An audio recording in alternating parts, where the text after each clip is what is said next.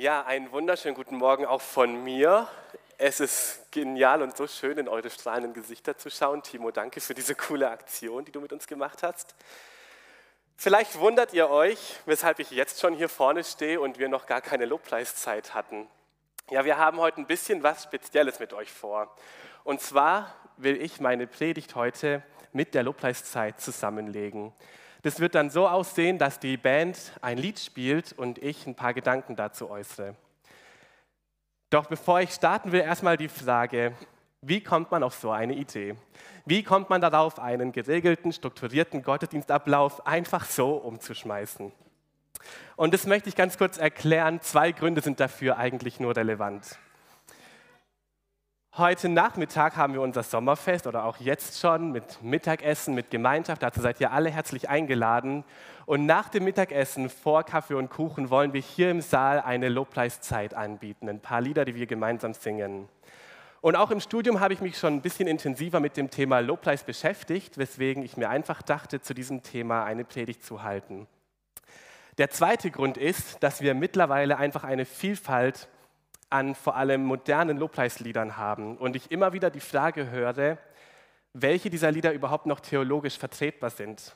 Bei vielen geht es ja gar nicht mehr um den Text oder die inhaltliche Aussage, sondern eher um Melodien oder Emotionen. Und darauf wollte ich einfach versuchen, eine Antwort zu finden. Jetzt seid aber nachsichtig mit mir. Ich habe versucht, das Thema soweit fachlich herauszuarbeiten, aber ich bin trotzdem auch nur ein Mensch und an manchen Stellen habe ich vielleicht auch meine persönliche Meinung mit einfließen lassen. Wenn es also nach meiner Predigt irgendwelche Unstimmigkeiten gibt, dann kommt gerne auf mich zu und lasst uns über diese Predigt ins Gespräch kommen. Dann habt ihr schon eine Challenge geschafft. Jetzt gibt es in der christlichen Welt natürlich unzählige Lieder zu den verschiedensten Themen. Ich habe mich deshalb bewusst auf ein Thema fokussiert, nämlich das Evangelium. Das ist unsere Glaub Glaubensgrundlage und auch davon singen viele Lieder, weshalb ich mit der Band bewusst Lieder aus diesem Bereich ausgesucht habe. Ich will uns aber jetzt schon fünf Kriterien geben, die mit dieser Thematik in den Liedern verankert sein sollte. Könntet ihr die zweite Folie mal anwerfen? Genau, danke schön. Das erste ist, dass diese Lieder Jesus als den gekreuzigten und auferstandenen Sohn Gottes verherrlichen oder beschreiben sollen. Also der erste Teil, dass Jesus als Sohn Gottes verherrlicht wird und darauf die biblische Wahrheit, dass er gekreuzigt wurde und auferstanden ist. Die Lieder sollen Gott groß machen. Als zweites das Thema Heil, Freiheit und Erlösung. Das soll verdeutlichen, dass Jesus die Erlösung brachte. Das Volk Israel hatte früher ihre Schuld durch andere Opfer tilgen müssen. Aber das müssen wir mit dem Tod Jesus nicht mehr. Er wurde zum einmaligen und endgültigen Opfer und hat uns dadurch die Freiheit geschenkt. Und das führt mich auch schon zum dritten Punkt. Jesus würde zum Sühneopfer für uns Menschen. Uns Menschen soll klar und deutlich gemacht werden, dass wir Schuld haben in unserem Leben, aber dass Jesus diese Schuld auf sich genommen hat und dafür gestorben ist. Wo wir die Strafe eigentlich verdient hätten, steht er nun für uns ein. Und jetzt kommen vielleicht zwei Punkte, die dann vielleicht auch ein bisschen in eine emotionale Richtung gehen. Lieder sollen uns hineinnehmen in die Passionsgeschichte. Musik hat die große Eigenschaft, dass sie Menschen mitreißt. Und das macht sie bei fast allen Menschen. Das muss nicht zwingend christliche Musik sein, wir lassen uns auch von Radiomusik oder anderem mitreißen. Aber das ist ja das Besondere. Durch die christlichen Lieder haben wir die Möglichkeit, Menschen in die biblischen Ereignisse mit hineinzunehmen. Jetzt stellt euch vor, ihr schaut einen Film an und die Personen würden da nur stehen und reden, das wäre total langweilig und gar nicht einladend. Aber wenn man Musik einbaut oder dann noch Bilder, dann hat man gleich eine Spannung drin, dann hat man die Zuschauer mit dem Boot. Und dazu sollen auch Lieder für die Passionsgeschichte genutzt werden, dass die Leute mit in dieses unfassbare Ereignis hineinnehmen. Und da darf man natürlich auch emotional werden, wenn man bedenkt, was in dieser Geschichte geschieht. Und wenn es unser Herz berührt, was Gott da für uns getan hat. Und ich komme zum letzten Punkt. Lieder müssen unserer heutigen Lebenswelt begegnen, also Fragen, die mich beschäftigen oder die Situation, in der ich gerade drin bin. Ja, wenn ich ein Lied singe, was mich gar nicht beschäftigt oder bewegt, dann hat es auch seinen Sinn verfehlt. Es muss alltagsnah sein, genau wie jede Predigt auch, die dann voll in meine Lebenssituation hineinspricht. Wo ich sagen kann, ja, genau so geht es mir, genau das kann ich gerade nachempfinden. Oder wenn es eben auch einfach um die aktuellen Themen geht, die uns gerade beschäftigen. So, wenn ich jetzt fortfahren würde, dann wäre das hier ein Vortrag, aber da ich euch mit hineinnehmen möchte, kam es zu dieser Zusammensetzung mit der Band. Bei den Liedern, die wir jetzt gemeinsam singen, will ich versuchen, diese Kriterien herauszufiltern und nochmal anhand der Lieder zu erklären. Und deshalb singen wir jetzt auch das erste coole Lied miteinander. Es ist ein Kinderlied, er hält die ganze Welt. Das heißt, liebe Kinder, ich brauche eure ganze Power und die Erwachsenen dürfen gerne unterstützen.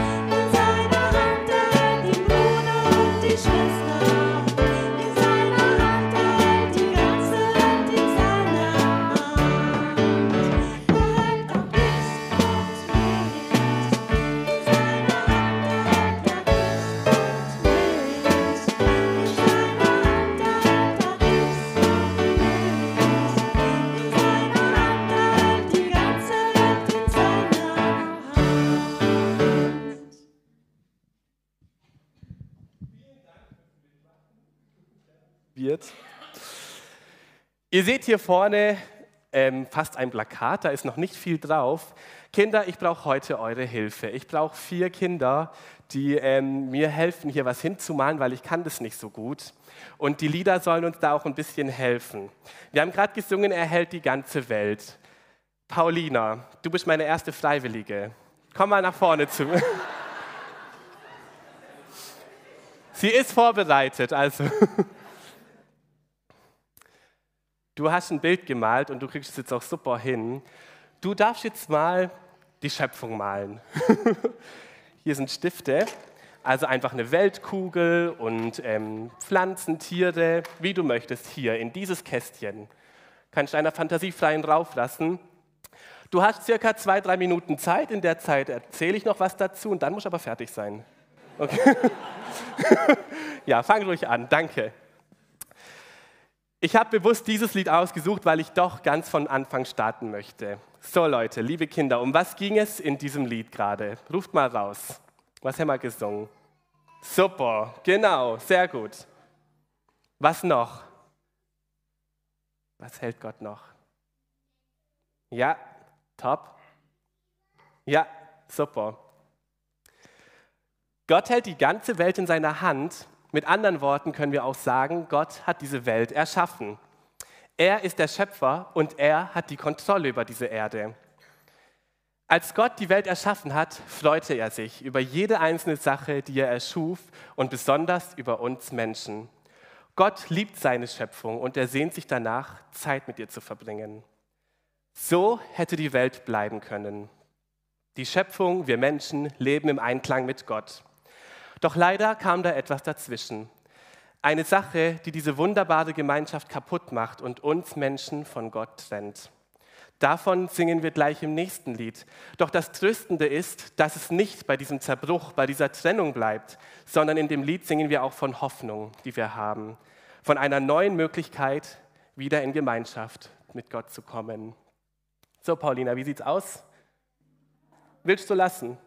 Okay, top. Ja, man kann es erkennen. Danke dir.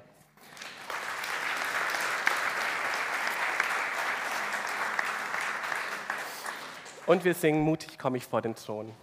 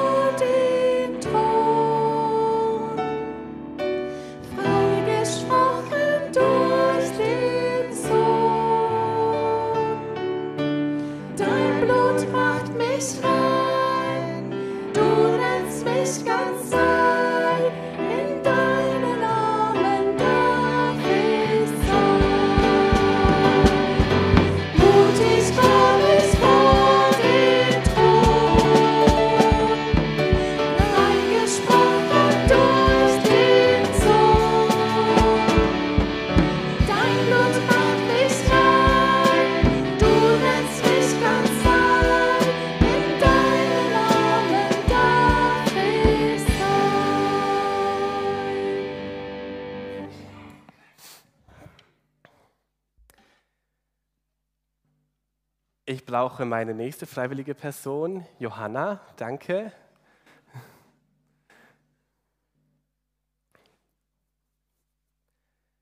Du darfst mal ein Männchen zeichnen hier in dem zweiten Bereich, okay? Jetzt kommen wir dem Thema etwas näher. Es geht hier zunächst um uns. Gott liebt uns, aber etwas Gravierendes hat jeden einzelnen von uns von Gott getrennt. Und das ist unsere Schuld. Taten, Worte, Gedanken, die sich gegen Gott und seinen Willen richten. Ich denke, jedem von uns fällt hier etwas Persönliches ein. Gott hat einen Plan für uns Menschen, seine Schöpfung gegeben, wie das Leben gelingt und von Gott geführt wird. Aber der Feind, der Teufel, versucht uns immer wieder von diesem Weg abzubringen. Dieses Lied, welches wir gerade gesungen haben, spricht davon, dass wir frei gesprochen sind. Frei von jeder Anklage, jeder Schuld und Sünde. Besonders die ersten drei Kriterien, die ich vorhin genannt habe, werden in diesem Lied aufgefasst. Jesus wird als der Gekreuzigte dargestellt. Durchbohrte Hände halten mich. Und Vers 3, deutet auf Jesus als den Auferstandenen hin. Die anderen Teile des Liedes beinhalten, dass Jesus der Grund unserer Erlösung ist. Durch ihn haben wir Freiheit von unserer Schuld. Und wenn wir dieses besondere Opfer von Jesus annehmen, brauchen wir Gott nicht mehr zu opfern, wie es damals das Volk Israel regelmäßig tun musste. Jesus tat es für uns. Wo wir die Strafe verdient hätten, steht er nun an unserer Stadt. Ja, sein Blut hat für meine Schuld bezahlt. Das nächste Lied soll uns noch etwas mehr in dieses Ereignis hineinnehmen und uns vielleicht auch aufzeigen, wie wir auf dieses Opfer von Jesus reagieren können. Johanna, wenn du magst, darfst du auch während dem Lied weitermalen, okay? Fühl dich frei. Aber wenn das Lied vorbei ist, muss fertig sein, okay? Wir singen hier am Kreuz.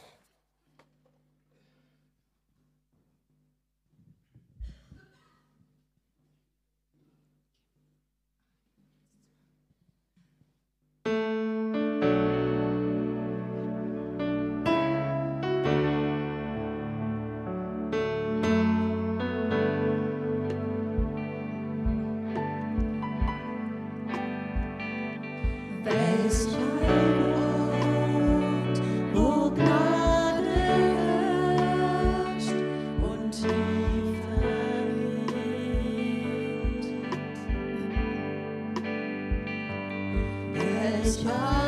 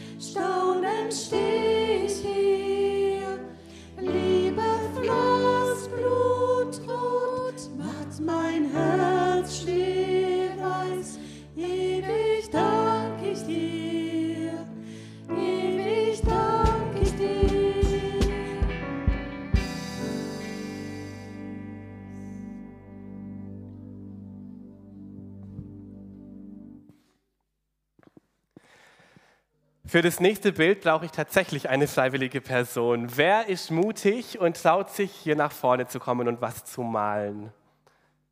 Wer hat Lust? Es dürfen auch Erwachsene. Noemi, willst du? Okay, gerne. Das kriegst du hin. Du darfst mal ein Kreuz malen, okay? Ja? Super. Dieses Lied ist ein Beispiel dafür, wie das Evangelium durch Lieder vermittelt wird. Jesus ist am Kreuz für unsere Schuld gestorben. Er nahm alles auf sich, was uns als Kinder Gottes angreifen oder belasten will. Wer an Jesus glaubt und dass er für die Schuld der Menschen gestorben ist, der ist frei von seiner Schuld und kann wieder eine Beziehung mit Gott führen. Super, ja, sieht gut aus, danke. Dann darfst du dich wieder hinsetzen.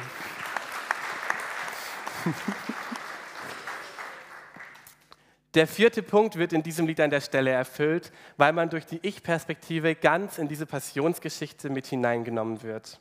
In den Versen wird deutlich, dass uns vergeben ist. Es bleibt aber nicht nur dabei. In den anderen Teilen des Liedes wird klar, dass wir nun Grund zur Hoffnung haben und dass sich eine Dankbarkeit gegenüber Gott entwickelt aufgrund der Vergebung. Wir werden dazu eingeladen, diesen Jesus anzubeten, ihm nachzufolgen, weil er alles für uns gegeben hat. Und jetzt singen wir das nächste Lied, Komm heute zum Vater.